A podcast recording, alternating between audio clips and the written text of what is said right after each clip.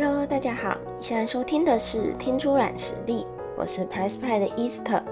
在这个节目中，我们会在晚上八点更新音频，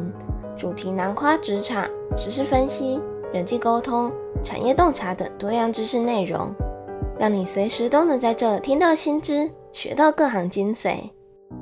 今天要来破解一个在谈判和沟通时很重要的难题，那就是为什么总是无法说服对方。你一定碰过这样的经验，在会议或是谈判中，你准备了充分的资料，阐述了一段完整的论述，但对方却眉头深皱，陷入了沉思。你嗅到了一丝不妙的味道，然后心里忍不住觉得很挫折，觉得自己怎么没能说服对方？能不能说服对方，可能受到你的谈判技巧、你提供的资讯和诱因，还有对方自己的利益考量等原因影响。但其实还有一个影响非常大的原因，那就是对方对这件事情既定的印象。也就是说，当你的论述是建立在和对方既定印象相反时，要说服对方其实就是一件很困难的事。关于这件事，心理学上有所谓的逆火效应，也就是说，当一个人的信念或是价值观被对立的证据挑战时，比起被说服，其实反而会激起他的反抗心理，让他更加坚持自己原本的立场。举一个令人心有戚戚焉的例子，大概就是选举。研究显示，当人们听到与自己政治立场不同人的发言时，不但不会深受启发，反而会更挺自己原本支持的政党或是候选人。也有研究证实，针对一群在枪支管制、种族议题或是性别议题上有强烈看法的人，让他们阅读正反双方的论点，其实并没有办法影响他们对议题的想法，甚至呈现比原本更严重的两极化。显示，当自己的想法遭受挑战的时候，比起被说服，大多数的人仍会坚持自己原本的想法，且变得更加激进。好的，现在我们知道，人们的判断力会很大程度的受到他既有的印象影响，进而决定了你的论点能不能说服他。但针对这件事，有没有能够应验或是破解的方法呢？答案是有的。今天我们就来跟大家分享几个妙招。第一招就是从对方的认知或是理解出发，比较能够说服人。想要说服人，就是要让别人觉得我们是站在同一艘船上的人，进而能够设身处地的去思考。无论你最终要传达的论点或是立场是什么，在一开始进入话题的时候，都可以以双方一致的大前提来开场。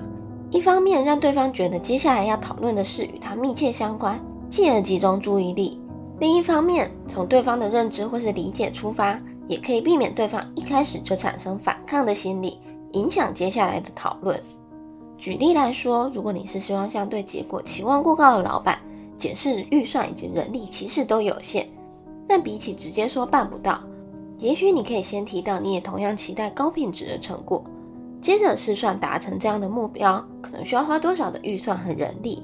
最后再和实际的人力预算比较，老板接受你的说法可能性就比较高。那如果你没有办法站在和对方相同的认知或是理解出发时，第二个方法就是直接用肯定句诉说你的论证和结论，避免一开口就先用否定句否定对方的想法。当你使用肯定句说出论证的时候，对方自然会以此作为基准去思考判断，只要你的论证是符合逻辑的，对方通常能够接受。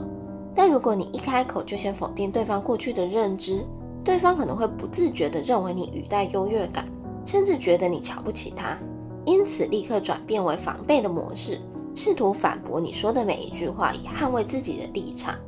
如果演变为这样的状况，你要去说服对方，基本上就会变得很困难。接着，最后一个方法其实就是多说几次。有些人会觉得这招听起来根本就是胡乱的，但其实要改变对方既定印象很重要的一个诀窍，其实就是多说几次。所谓的多说几次。并不是只在同一场会议中跳针不停地重复说一样的话，